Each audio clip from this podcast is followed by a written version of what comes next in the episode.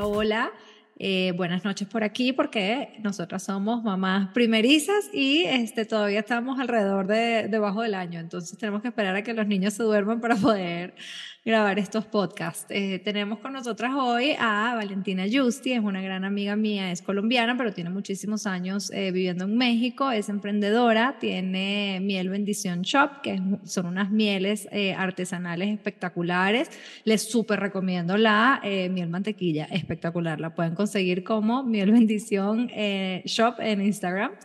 Y hoy vamos a hablar de un tema que yo creo que muchas nos vamos a sentir identificadas. Eh, esto fue algo que con Valentina nos vimos hace que habrá sido como dos meses. Valentina vive en Acapulco y nos vimos en Acapulco y fue como que, chao, mamá, mamá. O sea, no nos habíamos visto desde que las dos nos habíamos convertido en madres y, y, y nada más con cruzarnos la vista fue como, ok, te entiendo. ¿Tú me entiendes? Sí, yo te entiendo. Ok, listo. Entonces, nada, estuvimos, literalmente yo creo que nos vimos, habrá sido dos días y, nos pusimos al día con todo y, e intercambiamos un montón de experiencias similares y sobre todo hablamos del tema de cómo nos ha afectado en las relaciones. Este, entonces, nada, bueno, con todo este preámbulo te doy la bienvenida, Valen, y te agradezco nuevamente eh, la vulnerabilidad de estar aquí, de contar tu historia, porque como lo hablábamos hace un ratico, lo importante no es o sea, no es, no es contar precisamente la historia, eh, aunque cada historia es única e importante, pero lo que queremos resaltar aquí es que es muy normal las cosas por las que pasamos, que no quiere decir que esté bien o esté mal,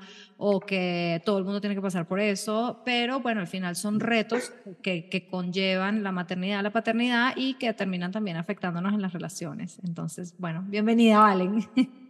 Ay, mi Val, muchísimas gracias. Pues qué rico estar acá, sí, como lo hablamos aquí en Acapulco. Mira, se nos hizo, se nos dio. La idea es compartir, la idea es eh, no nada más como exponernos, sino como lo, lo hablábamos ahorita, o sea, nos pasa a todas, entonces no sentirnos como acompañadas, sentirnos como que si en algún momento escuchas este podcast y estás como pasando por un momento tu relación impresionantemente rara, porque no es ni malo ni bien, es como que qué está pasando después de un bebé, este, pues a todas nos pasa y la idea es compartirnos experiencias, sentirnos acompañadas, sentirnos apoyadas, sentirnos de que no nada más a ti esto te está pasando, sino de que a todas nos pasa y muchas veces no hablamos el tema porque, uy, qué pena, o porque mejor prefiero que piensen que estoy bien o que mi relación es perfecta con mi bebé perfecto, con mi todo perfecto, y al final nada es perfecto. Todo es muy bonito, todo es una experiencia hermosísima tener un bebé, pero me pareció divino esto que estás haciendo porque sí falta este apoyo entre mujeres, este abrazo de mujeres, aunque no nos conozcamos, saber que, bueno, mira, a mí me pasó esto y de pronto si te está pasando tranquila, porque esto pasa, es normal. Entonces, riquísimo poder hablar de esto y, expresarnos y, y, bueno, pues a ver a, dónde nos va llevando la ola. Y echar una conversa. Exacto, exacto. Oye, mi Valen, para arrancar quiero preguntarte, eh, o sea, que te describas como muy brevemente cómo era la Valen antes de la maternidad y este, cómo era la relación. O sea, en qué momento deciden ustedes si es que tomaron la decisión de tener un bebé. O sea, cómo fue todo este proceso pre-maternidad-paternidad. Exacto. Pues mira, yo con, con, con, mi pareja, desde que nos conocimos, yo dije, este es, y él adentro de mí, luego me, o sea, él adentro de él me cuenta que me vio y me dijo, no, con ella, es la mamá de mis hijos, entonces fue como todo muy rápido, fue una relación intensa de que nos conocimos y ya al año ya vivíamos juntos. Al año y medio dijimos, oye, yo me, me, encantaría formar una familia contigo. No, pues yo también. No, pues sí, que nos embarazamos. Yo me muero ganas de un bebé. Yo tengo 36 años, así que bueno, lo tuve a los 35, así que creo que los dos estábamos perfectos de edad. Eh, ya los dos con negocio, los dos trabajando, los dos ya como más, según esto, que nos sentimos como muy centrados en la vida y dijimos, ¿qué onda? ¿Tenemos un bebé? Sí, súper planeado, súper deseado, casi casi con, hicimos hasta casi un ritual de bienvenida, bebé, te estamos esperando, ¿sabes? Eso estuvo súper bonito porque para la relación es increíble, o sea, imagínate estar con alguien que amas tanto y literal es el fruto de tu amor, porque no te cuidas, o sea, estás literal procreando vida Entonces, eso estuvo divino. Y obviamente antes de la maternidad, pues éramos él y yo todo el tiempo. Yo apenas me vine a vivir a Acapulco, entonces era, para mí él era todo. Y obvio, súper atendido, súper consentido, de que, ¿sabes? Pues mi atención era toda para él, absolutamente. Empecé a conocer amigas y sí, soy como amiguera y todo, pero de todas formas para mí era como mi pareja, el top. Y obviamente los dos que decidimos y deseamos tanto ese bebé, mis amigas me decían, no, usted intente un año a ver si le pega. Y yo, ¿qué? Sí, a partir de los 30, no, no creas que te dejas de cuidar y te embarazas. Y yo, puta, ¿será? y después yo le decía a Juan, no, pues yo no sé si nos vamos a embarazar rápido. Y mis amigas, no, valen, o sea, mínimo seis meses intentando porque eso no pega de una. Yo dije, bueno, que a los dos meses yo, no mames, qué embarazada. Literal, o sea, la reina. Súper rápido. Súper rápido. Y pues obviamente divino, festejando. Em, empezamos con lo del doctor, llorando de la felicidad, o sea, porque en verdad era algo que los dos fue como nos, nos, nos, unió como pareja, porque era nuestro proyecto de vida. Sabes, que tengas un proyecto de vida de familia con tu pareja, pues ya, es tu pareja. Es sí. Divino en la época del embarazo, estuvo espectacular. Eh, las idas al doctor era como, wow, cada vida era lo máximo de la vida, hasta el puto parto que fue trauma de la vida. Yo no sé por qué no hablamos de esto, en verdad estuvo fuerte, fue un trauma, estuvo cabrón, al final tuvo que ser cesárea y uff, sí, no, o sea, trauma total, fue que, ¿qué está pasando? Joaco era muy amigo del doctor, es muy amigo de nuestro doctor, entonces él pudo entrar al parto, él pudo entrar al cuarto de cunas, ah, él era... Si no, no te dejaban entrar al parto, a la, pareja. Sí, pero no, o sea, como que él lo vistieron de enfermero y el doctor dio acceso, le dio acceso a Joaco a todo. O sea, él va a estar acá, él, nadie podía ir al cuarto de cunas y él cogió el bebé, él era el único papá con el muchachito en el cuarto, ¿sabes? Como que tuvo más acceso y más posibilidad de estar en todo lo, de, lo del parto porque el amigo era nuestro ginecólogo. Es nuestro. Entonces estuvo súper chévere también. Y obvio, o sea, ya nace un bebé, uno está completamente vuelto nada, él mismo vio todo y él decía, Dios mío, ¿qué le están haciendo? Porque claro, como fue cesárea y él vio absolutamente todo la cirugía y todo, él adentro de él me decía, yo lloraba obvio, de emoción de que ya nació el bebé y lo que te estaban haciendo era como, no mames, en serio, no nos contaron que iba a estar así, o sea, en un punto del bebé era... No, no, no, no, el bebé iba más grande, entonces él vio cómo me abrieron más, el estómago completamente abierto, o sea, el tipo era de que, ¿qué le están haciendo? O sea, en verdad, no mames, o sea, no, ay, no, no es nada, una cesárea X, de que sabes, de que tranquilo, eso es normal, y no es normal, o sea, uno ahí está en el momento de, yo me acuerdo que yo, yo lo veía a él y yo decía, ¿qué es esto? O sea, ¿por qué no nos preparan para decirnos, marica, te va a atropellar 100 camiones? ¿Listo? De cemento, o sea, no, no camiones cualquiera, o sea, te van a atropellar 100 camiones de cemento. Sí, va, a estar rudo, va a estar crudo, va a estar hijo de puta, como decimos en Colombia, aguanta vara, porque es por algo que deseamos y que hicimos y que creamos una vida juntos, así que, pero fue muy duro. Entonces también la parte de la cesárea, el posparto fue también súper doloroso. Ya sé que no es muy, muy largo, pero tres, apenas tres o cuatro días de dolor intenso. El quinto, ya, magia, el cuerpo es tan mágico y tan poderoso que a partir de esto, te lo juro que honro tanto a mi cuerpo, o sea, es como, ¿qué pedo? ¿Cómo somos capaces de curarnos solos después de eso que me acaba de pasar? ¿Sabes? ¿Cómo me puedo levantar a cargar un bebé, a, amamantar? ¿Qué tal la amamantar?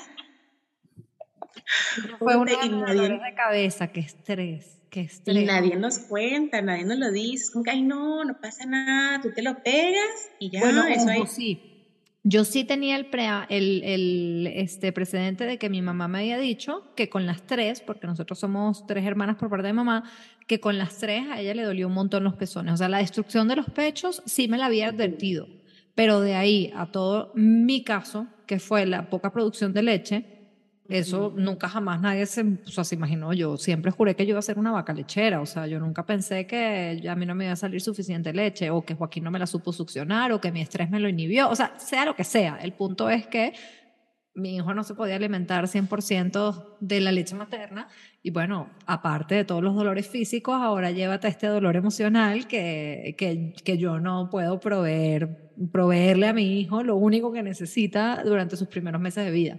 Son una frustración, una culpa, una cosa del más allá.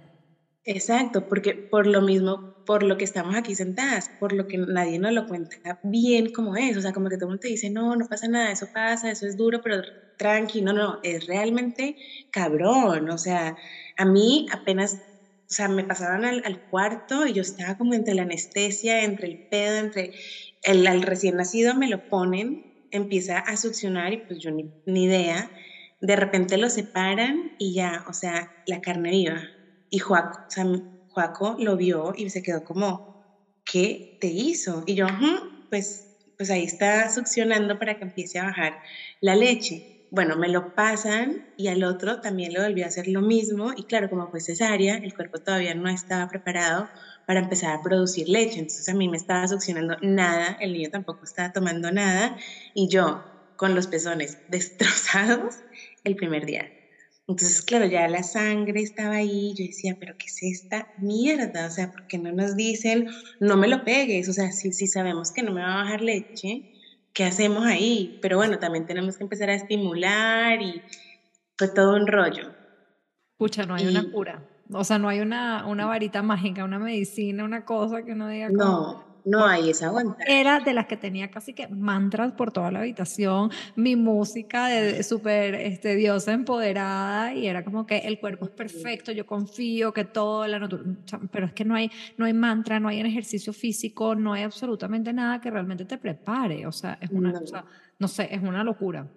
No hay meditación, no hay, no hay hipnosis, o sea, en ese momento es, es creo que también es un umbral de, de dolor mi mamá no pudo, mi mamá también nos dijo, es más, mi mamá me veía así y me decía, ¿sabes qué? Ya, dale fórmula, eso no pasa nada, ustedes con la base. Y yo, no, pero pues yo le quiero dar, porque pues aquí vienen todos los anticuerpos, todo, todo, todo. Entonces yo también, o sea, hasta el cuarto día me bajó la leche. Y yo de todas formas me lo tenía que pegar para empezar a, a, a estimular con sangre y con todo y con extractor y todo. Y por ejemplo, ahí la herida de la cesárea me la, me la curaba Joaco, entonces ahí se pierde absolutamente todo lo sexy de, de, que hay en la pareja, de que, o sea, y él me está viendo en un estado de vulnerabilidad, yo no me podía ni parar, o sea, él me, me ayudaba a parar de la cama. Y yo de que, puta, ¿qué es esto? Obviamente destrozada, o sea, el pelo, o sea, en ese momento te ve como realmente vulnerable. Desde ahí yo siento que se empieza a, a perder esa parte sexy, esa parte que teníamos antes. Bueno, fíjate que cuando yo estaba en la clínica, y esto lo dijo mi, mi, doctor, ni siquiera yo, que yo soy full así, o sea, yo pego un grito sin Mauricio a la fecha de hoy, yo estoy en el baño haciendo pipí, Mauricio entra, yo pego un grito, es como que esta es mi privacidad, o sea, esto es algo que nunca vamos a compartir en la vida de la pareja, o sea, esto para mí es sagrado, es mi espacio privado. Y, este, y el, yo había roto fuentes y el doctor ya, yo no me podía mover, estaba, o sea, inutilísima en la cama con contracciones y me ponen como una sonda para vaciarme este, la vejiga porque ya tenía muchas ganas de hacer pipí, pero no podía ir al baño, no podía ni siquiera levantarme para utilizar este como baño portátil. Y entonces eh, Mauricio que, que bueno, ¿cómo hacemos y tal? Y el doctor y que, no, no, tú te vas o sea, hay que respetar, aunque sea el, la última integridad de esta mujer, como que diciendo, Dios, porque yo en verdad sí soy como que muy tipo, no, a mí, llévame hasta el toilet, pero yo sola me bajo mi ropa interior y me hago pipí, yo me tengo que preparar cuando sea vieja.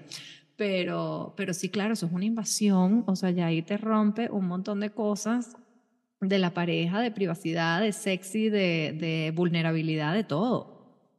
Eso me pasó a mí muchísimo después del parto. O sea, yo también era re, como, ya sabes, hay una palabra específica para eso cuando eres muy, no, no, no pública, sino como... En inglés es prude, pero no sé cómo, no, no, sé cómo traducirla. En inglés es prude, como este...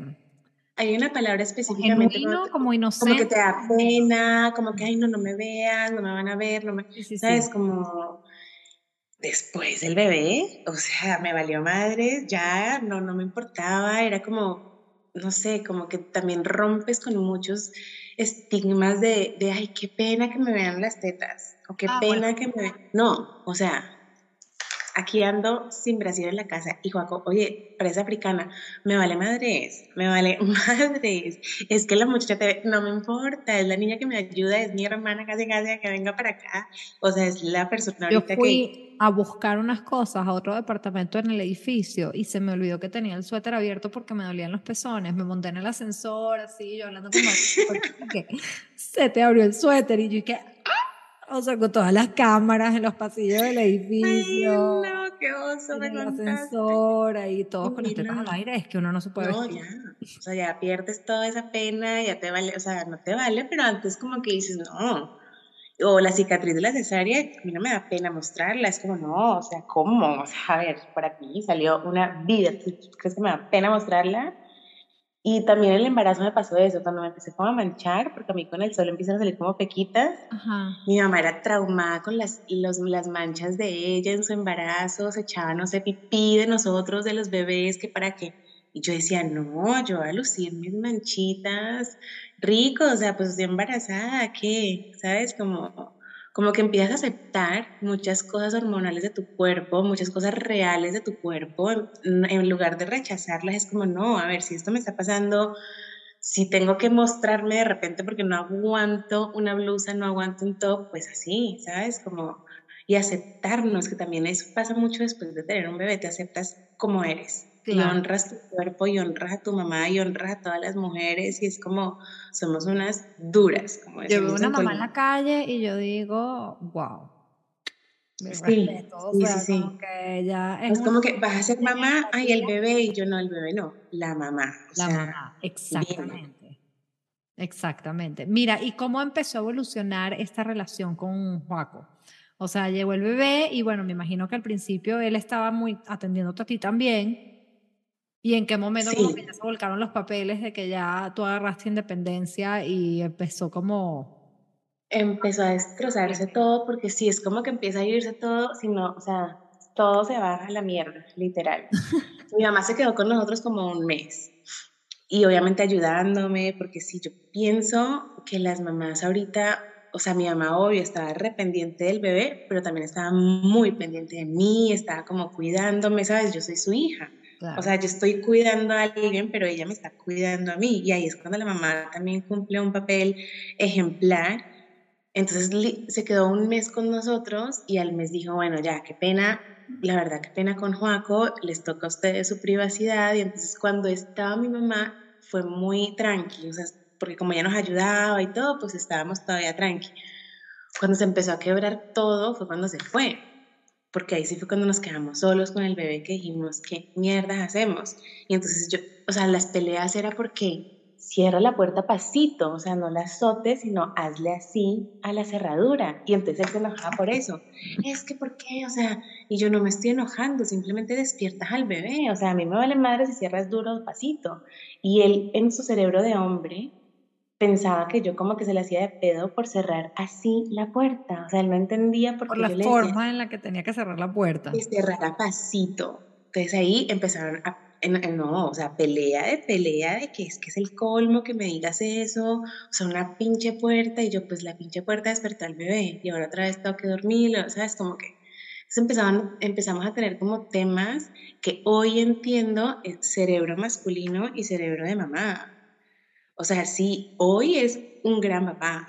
Hoy nadie más que él lo cuida mejor que él, papitis a todo lo que da. O sea, hoy hasta que tiene un año, dos meses. Pero antes, claro, los dos estábamos apenas entendiendo qué era. O sea, oye, ¿por qué no me pelas a mí? Estás totalmente ida al bebé. Y yo, pues claro, o sea, este bebé, si no es por mí, pues ¿quién más puede atender al bebé como lo atiende la mamá? Perdón que te desatienda, pero no puedo no atenderlo. El cuerpo, o sea, me parece algo importante aquí recalcar. A mí me pasó, no sé a otras personas. Yo soy de re, si yo quiero, o sea, vamos a, pasarla bien, pero si yo no quiero, a mí me parece que eso es violación. Y yo en ese momento o sea, que yo es, que yo, es que no soy yo, no es que tú no me gustes, no es que haya pasado nada, sino que mi cuerpo en este momento, yo sí empecé al cuarto día a hacer la vaca lechera, o sea, era leche como, o sea, era como manguera. Yo me quitaba el, el, pado, esto, y era así, salía la leche en plan, mojaba todo lo que tenía enfrente, la vaca lechera. Entonces, claro, o sea, y, la, y, lo, lo, lo, investigué y dije, a ver, ¿qué pasa que mi deseo sexual está totalmente perdido. La prolactina está trabajando tanto en esto que, que, el deseo sexual se baja. Y no es por la pareja, puede ser Pedro, Juan, Martín, o sea, que la mujer en este momento no está en deseo de volver a Claro, yo también lo investigué y lo que había, este, encontrado era similar, ¿no? Que la prolactina, y aquí me voy a lanzar una inventadísima este, médica, si hay algún ginecólogo escuchándonos me puede este, corregir, por favor, pero tengo entendido que este, químicamente o biológicamente el cuerpo de la mujer eh, claro, en el, en el periodo posparto está mucho en el modo sobrevivencia, protección. O sea, tengo que proteger a este feto, no está en el modo reproducción. Entonces yo no puedo estar pensando en tener relaciones sexuales ahora si yo tengo además, no sé, cuatro noches sin dormir, eh, me duelen los pezones, o sea, todavía estoy en un proceso de, de, físicamente no me ubico, me veo, no me reconozco, me siento incómoda, o sea, estoy... Entonces, claro, se suman demasiados factores y es como que Exacto, o sea, no tengo ganas, punto. O sea, te amo y te adoro, yo no te dejé de querer, pero en este momento mi cuerpo físicamente no está para atender esta parte sexual. Entonces, claro, se empieza a descuidar un poco, se empieza como, pero cuando se lo leí, con todo, como que él decía, ok, lo puedo entender, pero yo, o sea, ahorita tú no, dame chance, yo me recupero, yo entiendo lo que me está pasando y luego, o sea, vamos a tener después de, después de un año que el niño ya, ya, vamos a tener toda la vida para seguir estando juntos y para seguir haciendo nuestras cenas románticas y lo que sea, pero ahorita yo le decía, dame chance. O sea, no eres tú, dame chance de yo reconocerme, aparte te duele absolutamente todo, estás como otra vez reconstruyéndote por pedacitos y no hablando netamente del tema físico, o sea, emocionalmente creo que también uno está como que bastante descompuesto y te tienes que ir armando a pedacitos porque algo que yo también me di mucha cuenta en el último mes, ojo, o sea, esto no es algo que yo vengo arrastrando hace meses, pero lo tengo muy presente en, en las últimas semanas, de hecho, y lo estoy trabajando mucho que en la maternidad como que yo los primeros meses estaba muy... Eh, pegada, por decirlo de alguna manera, en que quería regresar a mi vida y regresar a mi vida. Y, ¿sabes? Como que get back on track, o sea, regresar al, al, al, a, a, la carrera, o sea, a la huella que tenía yo. Y es como que entendí muy recientemente que no tengo que regresar a nada porque nada va a volver a ser como antes. Esto parece como la pandemia, o sea, nada va a volver, hay un new normal, o sea, tengo que adaptarme a una nueva realidad e integrar la maternidad en mi vida. No puedo simplemente regresar a mi vida de antes. Y creo que lo mismo pasa como que en las relaciones. O sea, de repente que a lo mejor, y estoy aquí haciendo catarsis este, en, en voz alta, este, como que creo que quizás no, no lo vemos de esa manera, como que hay que integrar la maternidad y la paternidad a la vida y no es como que, ah, bueno, ya tuvimos al hijo, ya han pasado tres meses, ya estás recuperado físicamente, ya el, el bebé está integrado a la rutina, entre comillas, porque a los tres meses nadie, pero integrado a la rutina, la pareja vuelve a ser como antes, es como... No, no, y sí me parece que el cambio de la mujer, y lo leí mucho también en, en, en meditaciones, o sea, tú también te mueres, o sea, se murió la Valentina de, soltera, lo que sea, lo que sea, y nace la mamá. Y pasa mucho lo que tú acabas de el decir. papá, mm. que tampoco lo vemos, y nace el papá. Exacto. Tres nuevos nacimientos. Exacto, porque eres una antes y una después.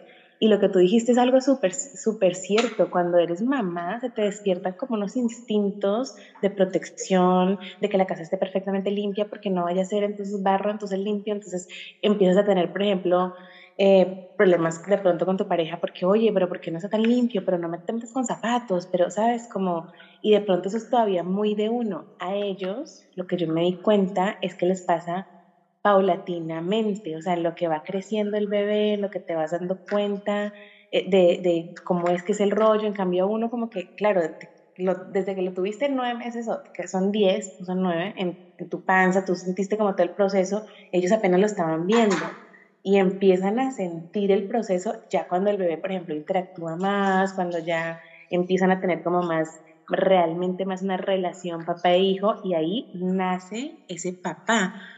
Es mi experiencia, yo no sé si hay papás de que desde que nace el niñito ya tienen ahí la super Debe haber, hay de todo en este, en, este mundo, hay de todo, pero, pero sí, yo creo, yo he escuchado mucho eso que dices tú y de hecho yo creo que eso fue lo que le pasó a Mauricio también. Y confesiones entre nos y todos los que nos estén escuchando, este, yo creo que eso a mí también me pasó un poco, o sea, yo sí tenía el instinto de cuidarlo, de protegerlo, sí, de 100%, y lo veía, yo decía que ve tan cuchi, o sea, qué tierno pero yo la verdad es que como que ese amor desenfrenado yo lo empecé a sentir cuando yo empecé a interactuar también con él, cuando Joaquín me veía y se reía y yo decía, ah, ok, por aquí van los tiros de la gratificación, porque antes de eso yo también era como, bueno, y entonces todo lo que vino este niño fue hacerme daño, porque desde el parto hasta la teta, hasta los trasnochos, es como que, o sea, coñazo tras coñazo tras coñazo, y, y yo sí decía, y que bueno, ¿en qué momento se, se empieza a poner bonito esto? Sí, ¿dónde está lo padre? Porque, porque dicen que está padre. Sí, por ejemplo, ahí son la experiencia. A mí en, esa parte no, no me pasó. Yo desde que lo vi, yo sí decía como, wow, está en el cunero. Yo creo que fue tanto también el deseo de tenerlo que cuando lo tuve fue como explosión de, de felicidad en el, en el me acuerdo en el hospital, yo lo volteaba a ver y yo decía, wow, y aparte el bebé, un ángel, dormía toda la noche, no lloraba, no molestaba, el cuarto del lado, la niña llore y llore y llore, y yo decía, pobres papás, Dios mío santo, este niñito, no sé qué, niñito del lado no se calla, y el mío yo lo veía y el angelito hermoso, o sea, a mí sí me pasó ese enamoramiento de que lo vi, caí derretida, y... Mm, y bueno, y poco a poco, o sea, poco a poco como que empiezan a pasar cosas, empiezan a pasar también como, sí, emocionalmente también el trabajo es muy introspectivo, o sea, tú tienes que también como que aguantar vara, las hormonas, o sea, no nos creen, pero las hormonas juegan unas impresionante y no entendemos que es lo peor. O sea, no, entendemos por qué me siento así, porque estoy enojada, porque estoy con ganas de limpiar todo y, y, que todo esté perfecto. O sea, me estoy volviendo loca y es como, no, a ver, tranquila, sí, es una cosa que nos pasa, que es el, el nido, ¿no? El nest, algo así, cuidado del nido. tiene un nombre. Eso no lo tengo identificado, lo voy a buscar es el, nos pasa una cosa que se llama, lo voy a decir en español, no sé si se dice así o no, pero es el, como el cuidado del nido, que te quieres que todo esté ordenado, todo esté perfecto, todo esté como muy bien supuesto, y si no te empieza a dar como, puta, pero porque tienes en la responsabilidad de ya de un ser humano que está creciendo en un espacio que tiene que estar como habitable. Me imagino que hay gente que no le pasará, o, pero creo que es común que te empiece a dar ahí como un toque ahí de que todo tiene que estar perfecto. Lo voy a, lo voy a investigar para, porque yo creo que yo tengo eso, ese toque desde que tengo 13 años. desde que nací me pasa todos los días, pero... Así ha sido toda mi vida, desde antes de tener bebés. Oye, Valen, y cuéntame un poquito cómo ha sido la dinámica y cómo han conseguido ustedes como que conciliar esta dinámica, porque yo sé que tenemos dinámicas completamente diferentes y eso también se me hace súper este, interesante aquí exponerlo porque tenemos perspectivas muy diferentes, experiencias muy diferentes y aún así como que estos temas de pareja, este, pues también sí, sí tienen como una, como un reflejo, ¿no? O sea, como que igual nos sentimos identificadas aunque nuestras dinámicas son diferentes con las parejas, tenemos como, ¿cómo decirlo? Como esa similitud. Sí, o sea, obviamente hay cosas en las que en las que sí, porque somos hombres y somos mujeres, pero creo que en las relaciones en sí, cada quien tenemos, por ejemplo, rutinas o cada quien tenemos roles diferentes. Nosotros aquí lo que nos pasó es que éramos somos como muy equipo. O sea, como que todos los dos le damos, o sea, los dos aportamos, los dos tenemos que salir, los dos tenemos que apoyarnos, o sea, los dos nos apoyamos. Si tú no puedes, yo puedo, si yo no, ¿sabes? Como que es como algo más, más de equipo, que algo, algo que yo siempre quise, como, como una pareja, no, no tanto ser como pareja, sino realmente que sea un equipo. Oye, yo no puedo llevar esto, lo puedes llevar tú, a que te digan, no, pues tú no pudiste, pero sí tampoco puedo porque tengo 10.000 cosas, ¿sabes? Como Y aquí con el bebé también empezó a pasar eso, o sea, como, pero nos perdimos, siento que nos perdimos de que, ¿cómo? ¿Quién hace qué? ¿Sabes? Como hay tanto que hacer y yo hago tanto, pero tú también, pero entonces, ¿cómo nos enrolamos? Yo, yo pienso que ahorita ya empieza a haber un ritmo, empieza a haber un tú acá, tú acá, pero como que solito solito empieza a pasar, o sea, no, no, no hemos forzado tanto que, bueno, tú te encargas, un ejemplo, tú te encargas de proveer y yo me encargo de ser mamá. Aquí es, los dos proveemos y los dos cuidamos, los dos cambiamos pañales. Yo me acuerdo de cuando el bebé nació, era muy chistoso, porque Joaco era el departamento de limpieza y lavado, o sea, él todo el tiempo se encargó de eh, limpiar pañales, de cambiar pañales, él era el que se, se dedicaba y yo era el departamento de alimentos y bebidas. Entonces era chistoso porque como que decíamos como, es un claro, es una, una familia es una empresa y como que cada quien tenía como eso un poquito, pero de todas formas, claro, como es, como que pasa tan, tan, tan de pronto que no te da tiempo de organizar tu empresa. Exacto. O sea, los departamentos empiezan a a overstep, se empiezan a pisar unos a otros, empiezan a hacer los roles unos a otros, o se empiezan a, a, delegar, pero sin decirlo, ¿no? Porque a veces que tenemos esta expectativa que es como que, ah, bueno, pero es que eh, yo esperaba que tú hicieras esto, ah, pero ¿en qué momento me lo dijiste?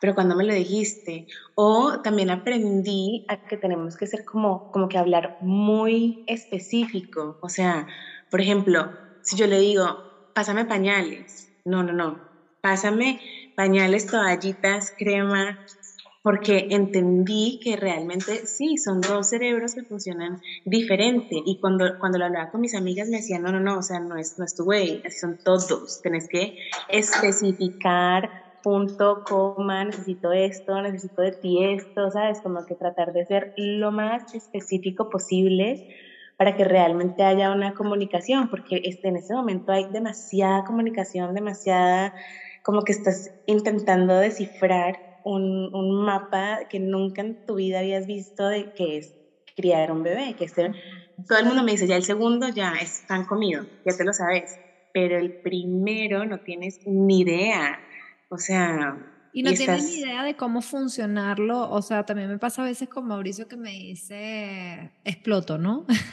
Llego al límite, me llego al límite, exploto, obviamente exploto y no es así de chistoso, ahora me río, pero en el momento no es chistoso, es un drama, detona una discusión y entonces termina con Mauricio diciéndome, pero si lo que necesitas ayuda, ¿por qué no me lo pediste? Y yo me quedo así como, no, no lo sé, o sea, la verdad es que no lo sé, o sea, no, no sé en qué momento, o sea, es como que no supe en qué momento pasé de tenerlo todo controlado a este a que la situación me superara y que yo tenía que pedir ayuda, como que no, nunca supe identificar ese punto. Entonces, como que sí, eso también creo que tenerlo identificado y saber pedir ayuda antes de que llegues al nivel de histeria o, sabes, que estés súper, súper saturado, como que creo que también es muy importante. Sí, sí, sí, sí. Y es ahí la comunicación, ¿no? Es, es tratar de, de tener una comunicación muy específica, o sea, tienes que, me siento así, o me falta esto, o pásame esto, o te toca tanto, pero creo que al principio es muy difícil, a no ser que seas y soltar el control. O sea, no puedes controlar todo.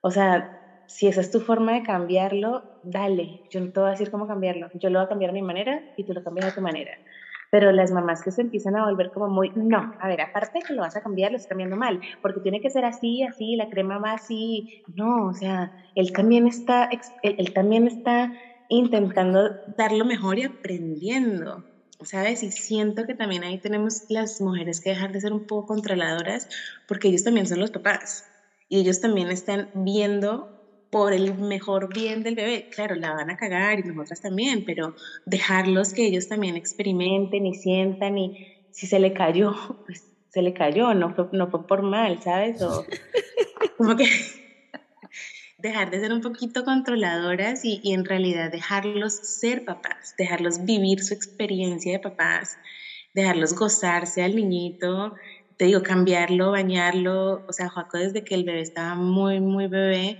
él lo bañaba en la ducha, la mi suegra, todo el mundo traumado y, y nosotros éramos como, o sea, como que somos sí relajados, yo siento que somos relajados y a nuestra manera. No nos resultó la, la bañera al principio, ya después sí, entonces era como que, bueno, pues en la ducha y era como esa experiencia también de ellos dos, de bañarse, ¿sabes? Como respetarlo y dejarlo que lo viva. Pero bueno, esa es una parte de, de la parte de paternal. Y ahí en la pareja, pues es que tú no puedes ahorita, o sea, estás ahí todo el tiempo con la atención en el bebé. O sea, la pareja obviamente quisiéramos que también fuera increíble, pero, pero no, o sea, la atención completamente es para el bebé. Aplaudo a las mujeres que realmente siguen siendo pareja, siguen siendo, ¿sabes? Como súper atendedoras o como se dice, como complacientes con el marido y estar ahí. O sea, a mí me pasó de que yo me, volqué mucho en el bebé, en, en, ver cómo el bebé estaba bien y, y creo que sí hizo falta, o bueno, ahorita pues sí, como que tener, no, es que ni siquiera había el espacio, o sea, ni siquiera había el espacio, no decir, no sé, a mí sí me pareció como a la fecha. No me, nunca me ha costado tanto la maternidad, la verdad, ni el embarazo, tanto como la, la relación de pareja. Yo decía, ¿en qué momento? O sea, ¿cómo le hago? ¿Cómo pongo la balanza? pero porque se enoja. ¿Tú crees que tiene que ver realmente con, con, discusiones o con momentos incómodos entre ustedes o de repente con, con, el tema de expectativas de que tú esperabas más, pero de repente no lo comunicabas o sí lo comunicabas, pero él también estaba como muy abrumado con toda la situación y como que no, no escuchaba y no entendía, o sea, como que más o menos por dónde venían los tiros? Mm, creo que era eso, como que yo, yo esperaba de él y él esperaba de mí y entonces al final como que ni, ni una ni otra, entonces era por cualquier bobada, te digo, lo de la puerta fue algo muy significativo de que, oye, cierra pasito, y se enojaba porque le decía eso, o sea, como que pasaron muchas cosas de que al mes de que nació el bebé, él se fue mejor de la casa, entonces yo con un recién nacido sola en la casa, yo decía, Dios mío, ¿yo qué voy a hacer? Yo puedo, también somos mujeres, yo decía, yo puedo, obviamente regresaba como a los tres días de puta, pero qué pedo, y yo pues es que no te puedes ir, o sea, ya no te puedes ir, que tienes mujer y tienes hijo, no es como que me peleo como novios y chao, a mi casa, ya es diferente. Y como él siempre ha tenido su casa y, o sea, tiene a dónde irse o yo tengo a dónde irme, como que nuestra, nos peleamos, pum, nos íbamos. Entonces sí, por ejemplo, al principio pasó mucho eso, a mí me pasó que, que él se iba de la casa y yo me quedaba sola las noches con el bebé rezando y menos mal te digo, se portaba súper bien, no, no, no pasó nada, no se me enfermó, nada, entonces la llevé muy bien, pero si la pareja que yo le decía, ¿cómo te va a perdonar que te fuiste, nos dejaste? Pero era su momento también de que no, no puedo más, estoy, no, no sé qué hacer. la situación lo los debe de abrumar demasiado. Yo quiero invitar a un par de hombres para hacer unos episodios, porque claro, nosotros hablamos mucho de la maternidad y de todo lo que nosotras pasamos físicamente, que es muy obvio porque se ve, porque físicamente me ves que este, no he dormido, que no me he bañado, ¿sabes? Como que nuestra maternidad creo que se puede identificar muy físicamente, pero la paternidad... Ellos, aparte ellos no se expresan. Tengo un amigo que justo el fin de semana vino, el fin de semana pasado vino y me decía, ustedes las mujeres, ustedes emocionalmente están perfectas, todas las amigas son psicólogas, ustedes se cuentan todo, hablan todo, hablan, hablan, hablan, me voy con mi amiga y te le cuentas todo, tú a tu amiga le cuentas, mira, o sea, ves, estamos hablando de cómo nos sentimos, todo lo que tenemos dentro, los hombres no hablan.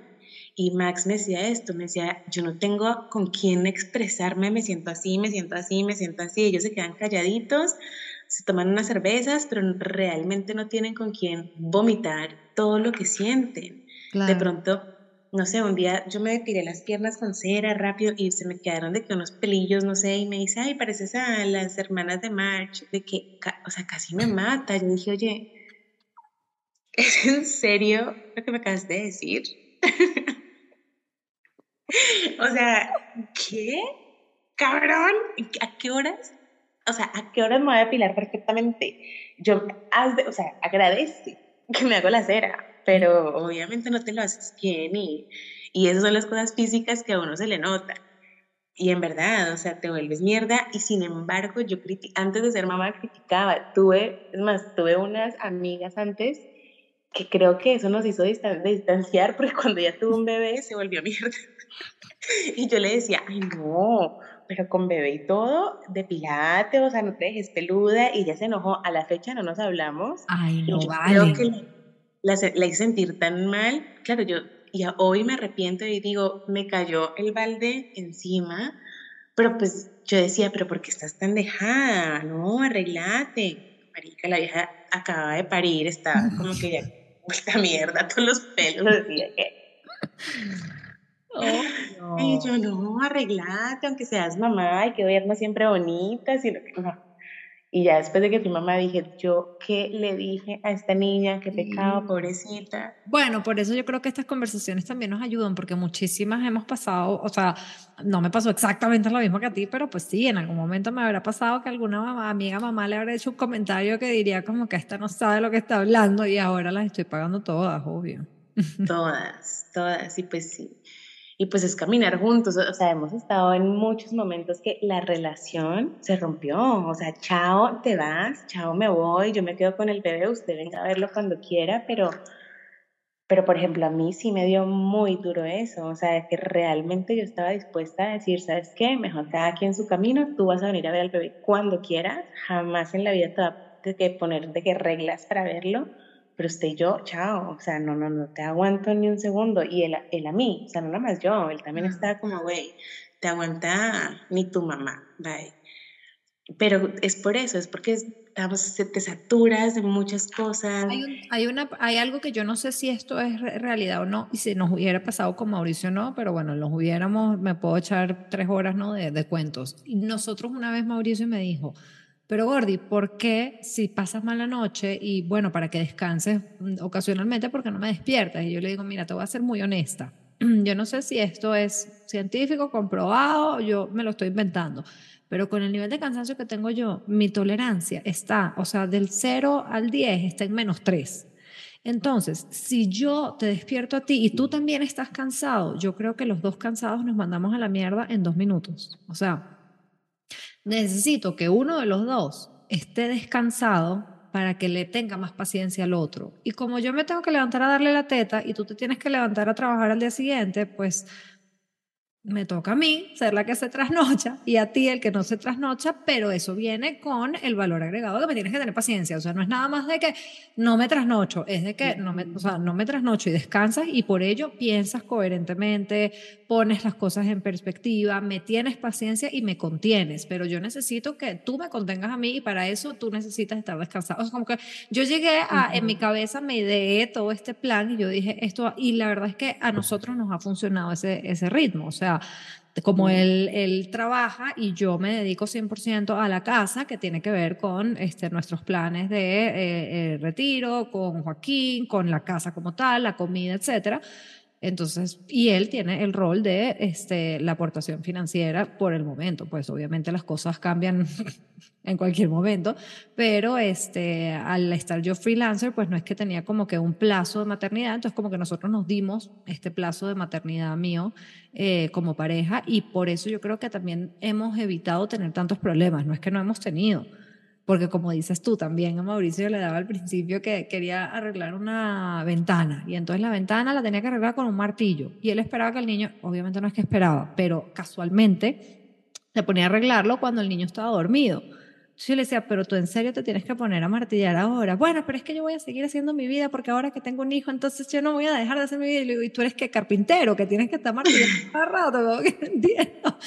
Pero claro, te das cuenta de que a ellos también como que les afecta el tema de la paternidad, les afecta la falta de atención de la pareja, les afecta, yo estoy segura que a Mauricio le tuvo que haber afectado muchísimo verme en, o sea, en todas las condiciones en las que me vio los primeros meses postparto y no tiene con quién hablarlo, no sabe tampoco qué es lo que le hace sentir a él, sabes, como que hay un montón de trabajo que hacer con el tema de la paternidad también que pucha, al final digo como que obviamente no es la culpa ni del uno ni del otro, pero es como que tener esa transparencia en la comunicación y, y, no tomarse nada personal. Es como que muchas veces lo que tú decías al principio, no es contigo, es que yo, es muy trillado, pero no eres tú, soy yo. O sea, sí, sí, sí, exacto. A mí me pasa esto, es que yo siento esto.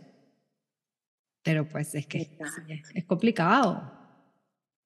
Pero, exacto, y también siento que es, bueno, es importante y yo no lo hago porque yo te digo, no, no, tengo, no tenemos el rol, sí, él es el hombre, yo soy la mujer, pero aquí no somos como igual, o sea, los dos aportamos, los dos damos, los dos tenemos, si yo tengo que viajar un mes a trabajar, pues yo me voy con todo y chino y claro, la niña que me ayuda y todo, pero, pero estamos como que los dos en todo, entonces al final, ¿quién, qué, qué? Está padre porque así yo me canso menos, mucho menos. Él me ayuda impresionante. Ahorita el bebé en este momento, por ejemplo, tiene súper papitis, más papitis que mamitis. Y lo vio y, y, quiere estar con él y se duerme más fácil con él conmigo.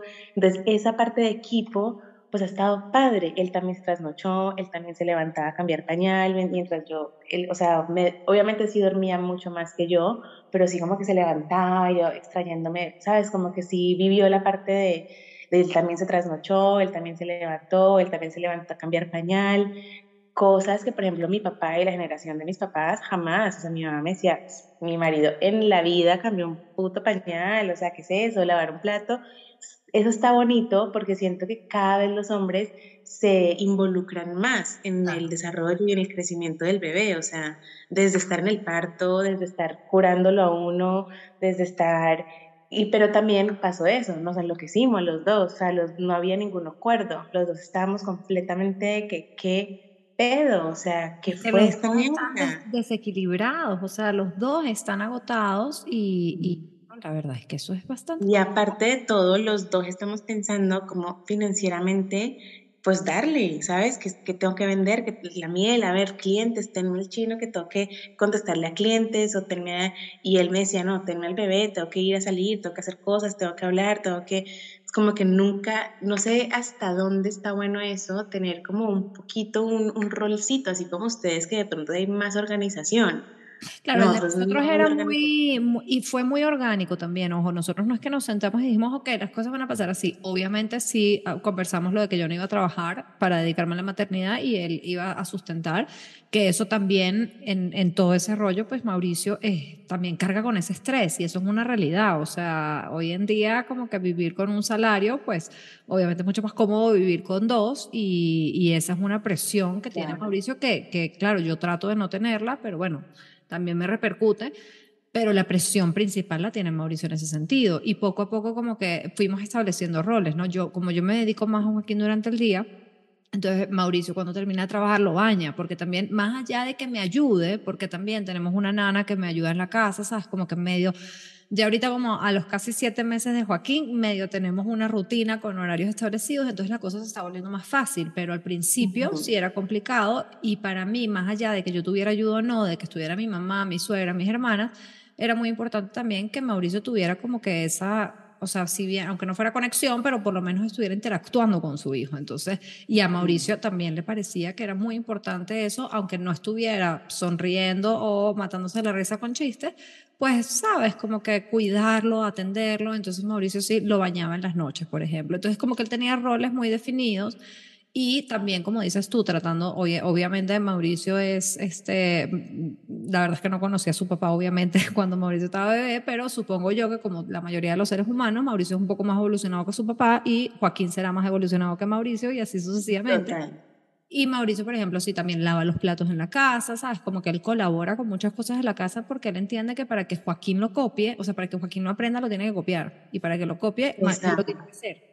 No, eh, más Joaquín no va a aprender de, de, ver los muñequitos que los hombres también participan.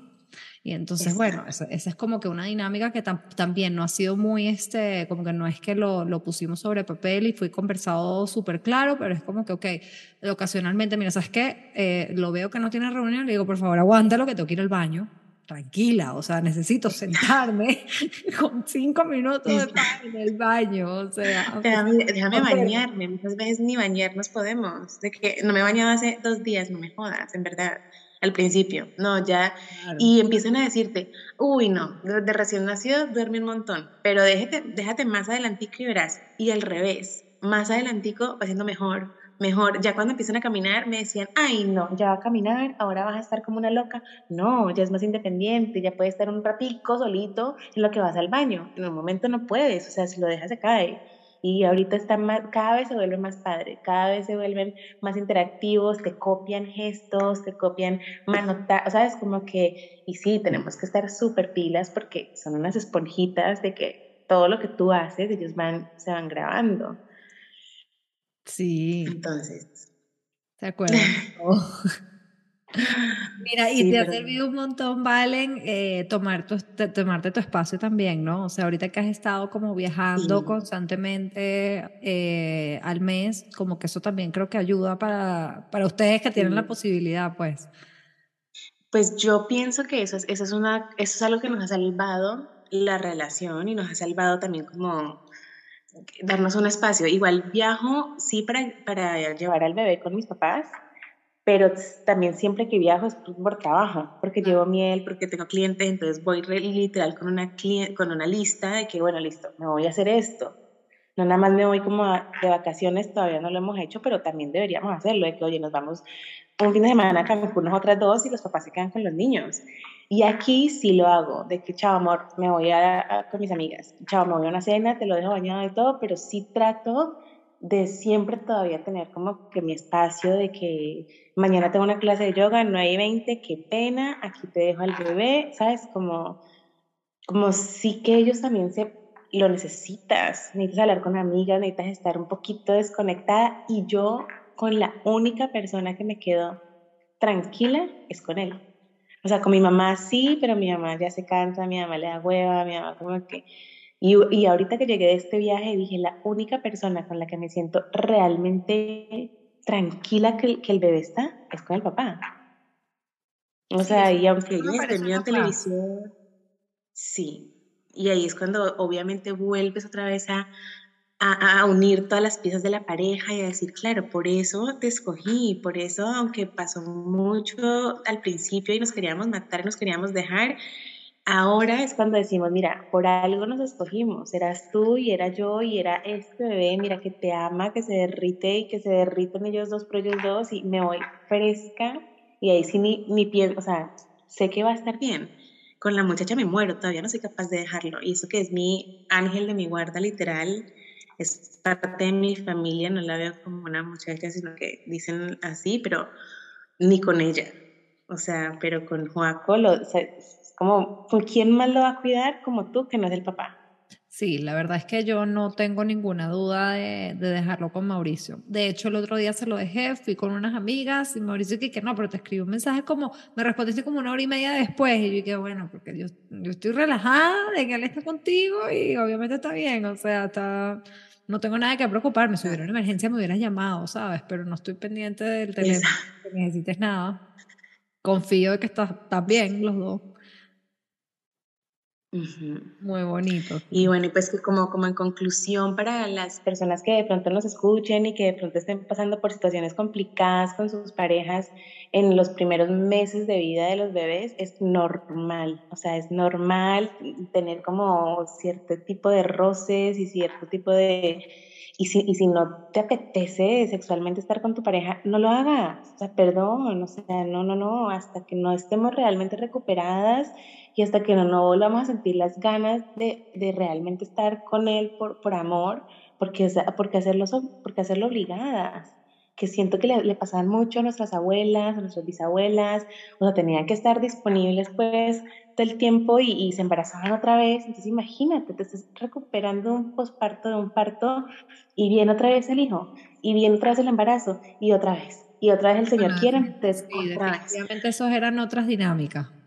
Y entonces cortar un poquito como con eso y, no, ellos nos van a querer y nos tienen que esperar y nos tienen que, hasta que estemos otra vez listas para, para estar bien con ellos. Pero yo siento que eso de antes, pobrecitas, era literal, era una violación, o sea...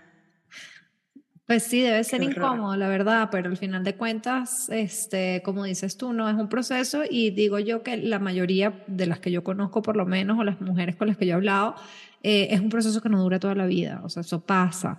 Y, y siempre que de repente, o sea, tratemos, como dices tú, también de, de, de tratar de mantener como un balance, no es muy difícil, pero bueno, tratar de no descuidar también la relación de pareja porque el papá también necesita atención y de repente pasa como a un segundo plano y vaya, como estábamos conversando, ¿no? Como no conversan tanto, no se expresan, este, entonces empiezan a, a, a, pasarse películas ellos mismos de que de repente la relación ya no va para más y bueno, eh, resulta que es un tema transitorio, es un periodo del posparto. Ojo, habrá relaciones que definitivamente este, terminan con el, con el nacimiento de un bebé y bueno, es lo que tenía que ser y ya está, salieron, salieron otras caras y otras personalidades que ninguno de los dos, este, se alinea para el futuro que habían construido juntos y eso está bien, pero también si tú si estás teniendo dudas, yo lo único que diría, o sea, como consejo, porque la verdad es que no soy profesional y, siempre lo digo, no soy,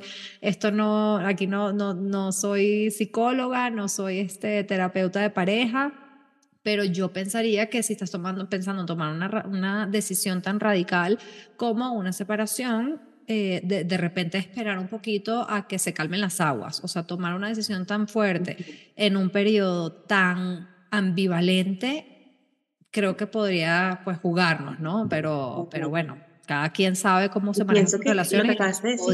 no pasan en un segundo plano. Exacto.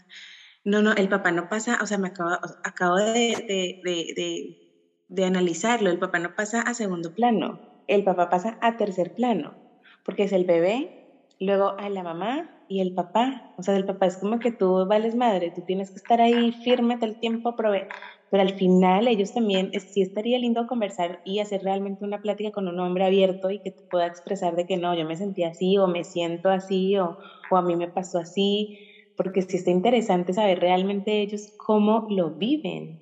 O sea, cómo, cómo todas esas emociones se las tragan, entonces las, manifiestan es que viven ellos, ellos personalmente, ¿no? Porque tampoco hablamos de que, o sea, cómo se sentiría, yo no le he hecho esta pregunta a Mauricio, pero lo voy a invitar al podcast.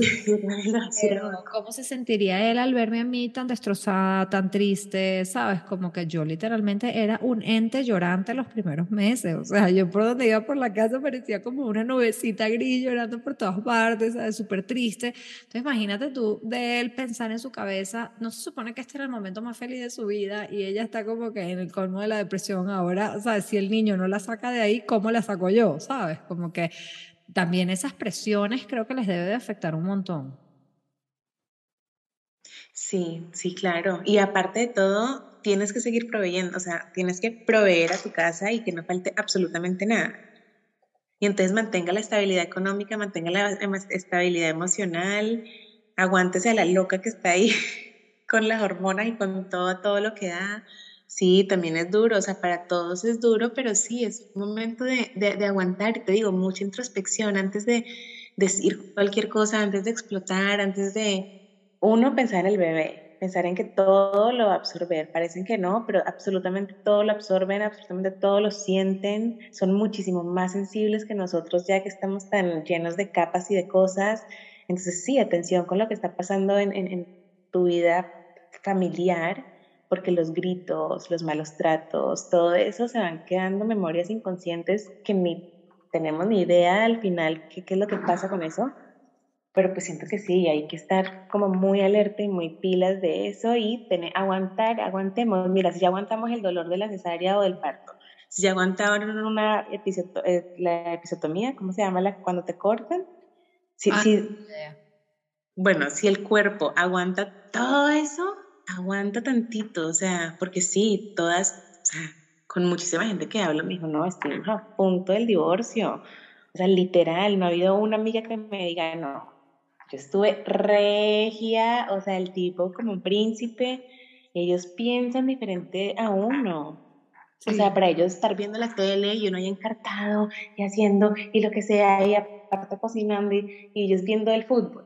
O sea, su cerebro es, o sea, obviamente es como, a ver, hablemos, de necesito que me ayudes con pelos y señales a tener el bebé un momentico dándole tetero con la leche que está en dos fórmulas, ¿sabes? O sea, es todo demasiado específico con ellos. Pero hablar, o sea, comunicar tus necesidades, creo que es esencial. Por lo menos a mí Exacto. eso. Yo no... A mí, me, a mí me he fallado y entonces he tenido que darme cuenta para luego decir, sí es cierto, o sea, yo como que doy por hecho de que el tipo va a verme encartada, vuelta nada con mil cosas, entonces doy por hecho de que me va a ayudar. No, no es por hecho nada. Si tú no le pides, no te lo va a hacer. Si tú no le pides así claramente qué es lo que necesitas, no es por hecho nada. Y no solo con, con, la pareja, ya aquí me voy a extender un poquito, pero también con todo el círculo de apoyo. O sea, hay veces que, que viene gente a visitarte o que estás con tu mamá, con la familia y como que también de repente dices, ah, bueno, porque es mi amiga, porque es mi mamá, porque es mi hermano, como que deberían de hacer esto y yo no lo debería de pedir. Y es como que Creo que no, deberíamos de eliminarnos un poquito esa expectativa de que la gente nos lea el cerebro y, vocalizar y verbalizar lo que realmente necesitamos. Y bueno, si no sabemos, como ha sido mi caso varias veces, levantar la mano y decir, oye, creo que necesito ayuda, pero no sé por dónde. Pero, ¿sabes? Pero aprender a identificar eso que a mí me cuesta horrores, la verdad, lo sigo trabajando.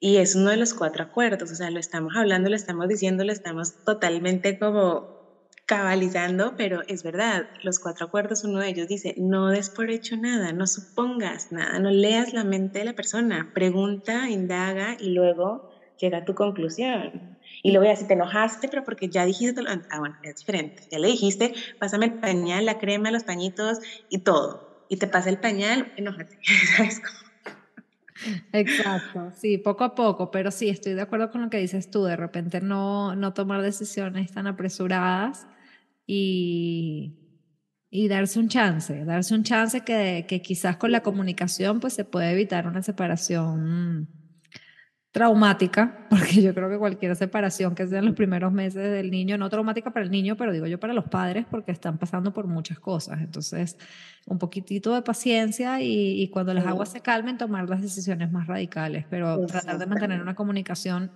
de ida y de regreso, escuchar también, no es solo comunicar tus necesidades, es saber escuchar las necesidades. Exactamente, exactamente. Y no tomar decisiones en momentos de, de caos, o sea, ahí son las peores decisiones, esperar a, como a que el agua se calme, a que se transparentica y ahí sí poder tomar una decisión. Porque mira, ahorita, por ejemplo, justo ya empieza a engranarse, ¿sabes? Empezamos, empezamos realmente a, a sentir el equipo que de pronto antes era demasiado, tú eso, o sea, es como una oficina súper desordenada que no sabes, el, departamento de diseño hace la cocina, sabes, como que todos los departamentos hacen todo, entonces no sabes nada y ahorita empieza a aclararse un poquito el, los roles que de pronto al principio no teníamos y ya ahorita lo siento yo y siento una paz impresionante porque ya puedo yo, mira, estos momentos, hoy lo durmió Juaco, ¿sabes? Lo bañó, lo durmió, yo no me enteré, yo me quedé trabajando, llegué de mis amigas y ya él puede como también enrolarse en su rol de papá. Claro. Y no todo el tiempo lo hace, de pronto mañana me toca a mí. entonces también no tenemos como que eso te toca a ti a huevo, ¿no? Hoy me toca a mí, o... pero si te vas como enrolando poquito a poquito. Bueno, mi Valen, te quiero agradecer muchísimo por este tiempo, me encantó esta plática y estoy segurísima que va a ayudar a muchísimas mujeres que también se están sintiendo como muy perdidas en, en, este tema de relaciones. Todo pasa. Todo pasa, todo pasa, todo pasa, todo se aclara y cada vez es mejor. Muchísimas gracias, Val. Te mando un beso grandísimo. Ay, no, a ti, Val, creo que estés haciendo esto. Ojalá podamos ayudar a muchas personas. Claro que sí. Un abrazo. Un besito.